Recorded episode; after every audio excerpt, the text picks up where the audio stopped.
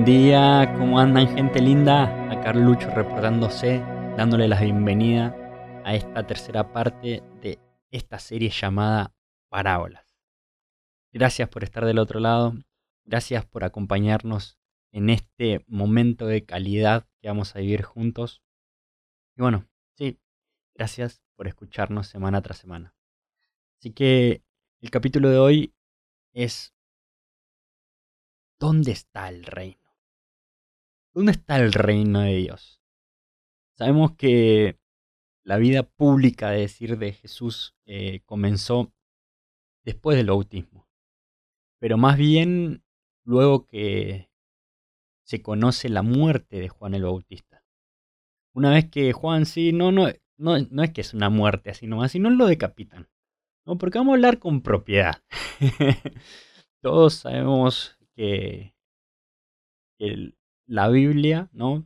Como que es un, libro muy, muy espiritual, ¿no? Un libro donde creemos que está la salvación, pero un libro donde se relatan muchos, muchas cosas picantes, ¿no? Y sí, o sea, es un libro donde hay gente que miente, dice que su esposa es, es su hermana, hay hermanos que violan a sus hermanas. Hay gente peleándose, matando unas a la otra. Y acá Juan es decapitado. sí. Y terrible. Y después que pasa esto, Jesús comienza a hacer su vida pública, si todos sabemos, con, con transformando el agua en vino, ¿no? En las bodas de Caná, pero en particular anunciando el reino de Dios, anunciando el reino de los cielos. Y con textuales palabras, él dice que el reino de Dios está cerca. Sí. Porque Él es el reino de Dios en persona. Estaba, está y va a estar más cerca que nunca. Porque el reino de Dios es Él. Ah. Gracias, Jesús. Y Dios reina sin el poder terrenal, sino desde el amor, desde ese amor que lleva hasta el extremo.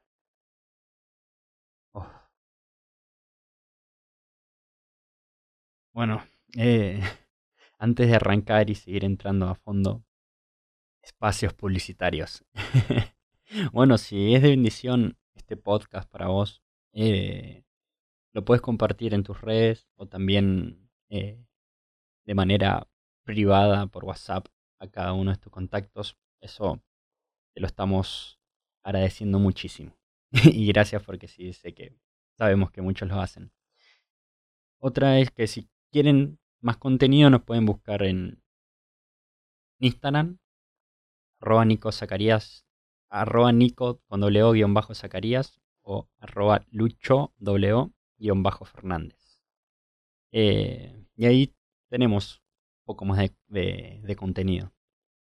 También abrimos una nueva sección de cafecitos, donde a partir de 100 pesos, eh, bueno, sí, nos puedes ayudar también económicamente. Y si no, esto va a seguir igual, pero esa ayuda va a ser primero para, para mejorar este espacio, ¿no? Mejorar el sonido, mejorar varias cosas que queremos mejorar. Y también para costear nuestros estudios. Dios mediante podamos. Así que bueno, gracias. Gracias por estar del otro lado y por acompañarnos semana tras semana. Ahora bien, vamos a entrar un poco más profundo en lo que es la temática de hoy. Y para entrar más profundo, vamos a leer Mateo 13 del verso 31 al 33.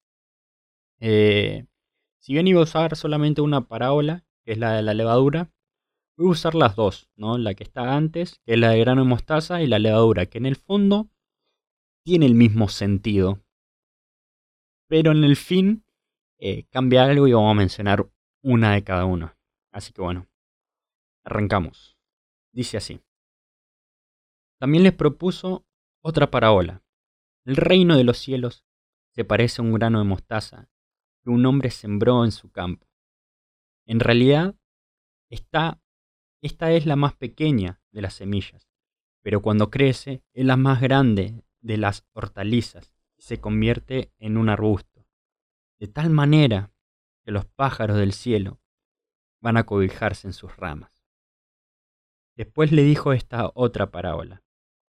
El reino de los cielos se parece a un poco de levadura que una mujer mezcla con gran cantidad de harina hasta que fermenta toda la masa. Oh, bueno, siguiendo un poco el hilo de lo que decía al principio, eh, ¿cómo se esperaba el reino de Dios en ese momento, en los tiempos de Jesús, sin saber lo que iba a pasar hoy, 2022 años después? Se esperaba un Dios un reino de Dios totalmente distinto al que viene a plantar Jesús. Todos esperaban el reino de Dios que más o menos ya lo fuimos compartiendo, de poder, que venga a, derrocarse a echar fuera a este imperio romano opresor que los tenía y que iban a poder recuperar todo el reino de Israel que fue prometido hace mucho, mucho tiempo atrás a Abraham, de quien salieron las doce tribus, y bueno, toda esa historia que quizás profundizaremos en otros momentos. Pero bueno, este reino que quería compartir Jesús era totalmente distinto al que todos pensaban en esa época. Pero ahora bien, esta pregunta es para nosotros. ¿Cómo es el reino de Dios? ¿Dónde está el reino de Dios hoy, acá? ¿Dónde habita? ¿En qué espacio geográfico, físico, o no sé, ¿dónde? Díganme. Así lo puedo ir a buscar. y ahí está. ¿Qué es para nosotros el reino de Dios? Sinceramente, ¿dónde habita el reino de Dios? ¿Podemos responder eso? Porque hace poco tuvimos en, en plena pandemia, nadie podía ir al templo y mucha gente sí se frustró mucho porque eh, estoy lejos de Dios, estoy lejos del reino, estoy lejos. No, pensando que el templo era la iglesia. Y ahí es donde no pudimos dar cuenta que la iglesia somos nosotros.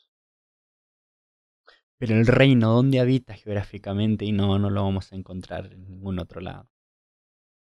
No lo vamos a encontrar fuera. Porque el reino de Dios habita dentro.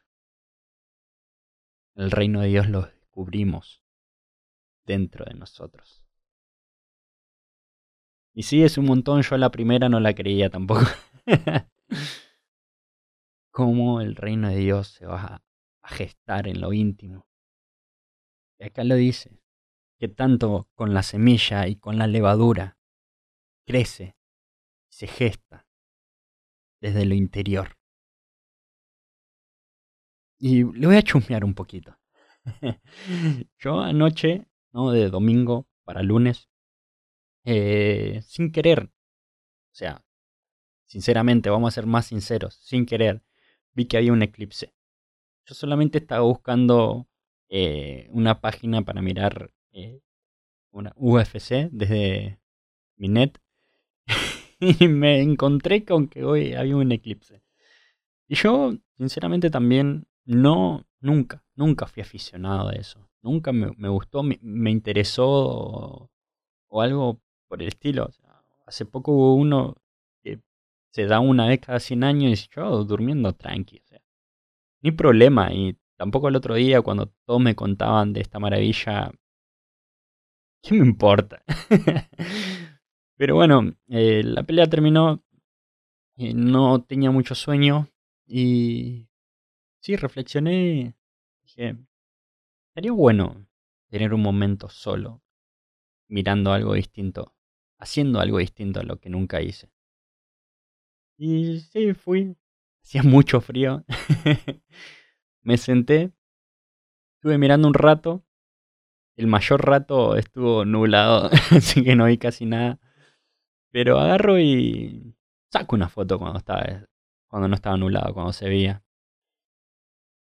Y le voy a seguir siendo sincero.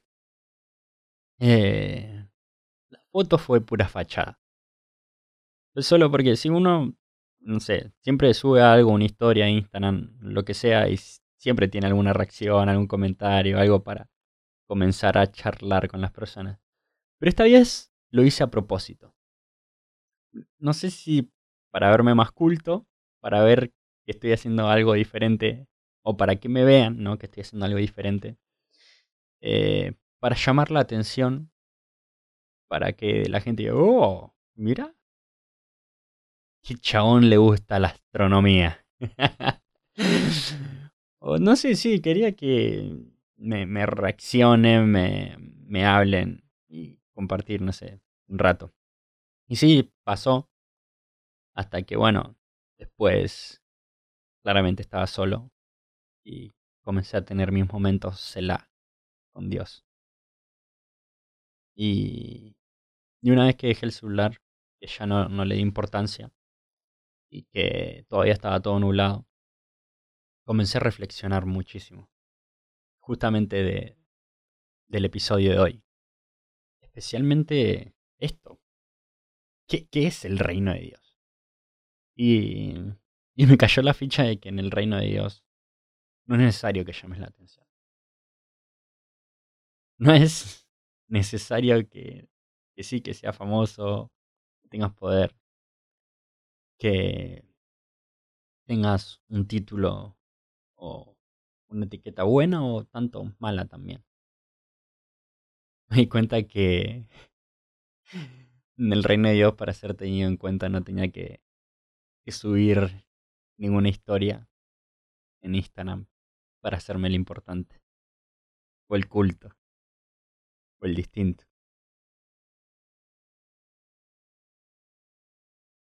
Me di cuenta que en el reino de Dios ya sostenido en cuenta. Sin hacer nada por más sencilla o complicada que sea nuestra vida, en el reino de Dios ya somos tenidos en cuenta. Y eso es un montón. El reino de Dios está en el interior de cada uno de nosotros. Allí crece y desde allí actúa. Para, para tener un dato de color, ¿no? Eh, hablando un poco más de la luna, no sé si sabían, ¿no? Eh, para que sí. Eh, la luna no tiene luz propia. Cuando decimos, mira cómo ilumina, aún siendo de noche la luna. Qué luz propia que tiene. Yo, capaz que sí quedé igual que vos cuando supe que la luna solamente refleja la luz del sol. La luna solamente actúa como reflejo del sol. y eso es un montón. O sea, no tiene luz propia. Lleva la luz de alguien más. Y eso, una vez lo escuché ser como algo parecido al, a lo que hace Jesús con nosotros. Nos da su luz. O nosotros como buenos cristianos que somos tenemos que reflejar a Jesús como un deber. Y sí, obvio que si nos llamamos cristianos tenemos que actuar. Pero la acción nace desde el interior, donde está el reino de Dios, donde crece y como consecuencia actúa. Es totalmente distinto decirlo como que es solamente un reflejo como espejo, sino más bien un reflejo desde nuestras esencias, diría. Nos ponemos un poquito filosóficos. Pero algo así. ¿Y cuál es el mensaje que quiero transmitirles a través de esta parábola? Que no tengamos miedo a estar un rato en silencio con nosotros mismos. Tengamos miedo a tener momentos de introspección. donde miramos ahí en lo más profundo donde muchas veces intentamos callarlo. Pero es ahí donde contemplamos y experimentamos lo más asombroso,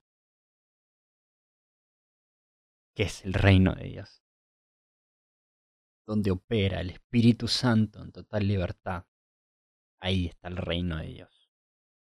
Por eso no le tengas miedo al quebrantamiento, porque el quebrantamiento es el principio de algo totalmente nuevo, de un pensar, de un vivir, de un experimentar y ver algo nuevo. No le tengamos miedo a los procesos internos, porque es ahí donde se produce el quebrantamiento de la semilla, la gestación de la levadura, y donde comenzamos a crecer. Para no, no evadir problemas, no evadir sentimientos, no evadir todas esas cosas personales que ya cada uno sabe y no es necesario nombrar una por una, sino poder hacerle frente, porque ahí también está el reino de Dios. El reino de Dios crece, crece, crece en lo íntimo. Porque si experimentamos un momento fascinante en comunidad. Un momento hermoso, orando juntos, compartiendo juntos, riéndonos, haciendo chistes, pasando tiempo juntos. Pero también encontramos a Dios en lo íntimo, en nuestra habitación, cerrada la puerta, nuestro corazón. Allí está el reino de Dios. Que puede crecer, puede crecer, sin duda. Pero sin estos procesos no sea el crecimiento. Y posta, ojalá, como cristianos que nos llamamos, hagamos todo este momento de, de Voy a hacer un capítulo de lado. De detenerse y pensar, Y tener un momento de calidad para uno. Enfrentar las situaciones que uno va viviendo. Dejar actuar el Espíritu Santo en nosotros. Y que el reino de Dios crezca en medio. Para que, como dice en la parábola de la semilla. Los pájaros del cielo van a cobijarse en sus ramas. Ah, a mí me gustaría un montón. Poder tener como amigos. Corazones. En donde me pueda cobijar, en donde me pueda abrigar. Me gustaría ser un amigo. En donde otros también se puedan cobijar, abrigar. que por la luz del sol, tanto como la vida que, quema, que duele, que, que es tediosa a veces y molesta, puedan encontrar un, un fresco de sombra en cada uno de nosotros.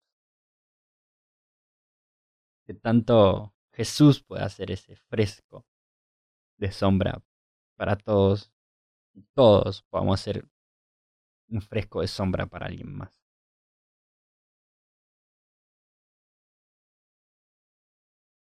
Ahí se vive el reino de Dios en comunidad, en la fraternidad,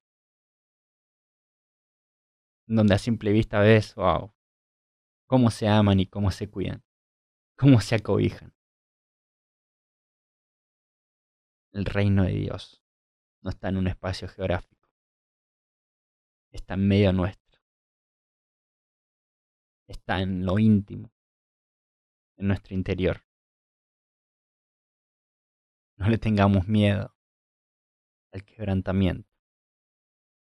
Y que ese reino de Dios pueda crecer en nosotros, en medio de nosotros como la levadura, para también poder compartirnos, ser pan, ser palabra de ánimo para los demás.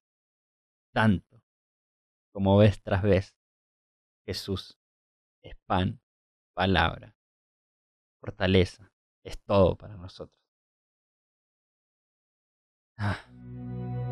No te olvides que metanoia es renovar nuestra manera de pensar para transformar nuestra manera de vivir.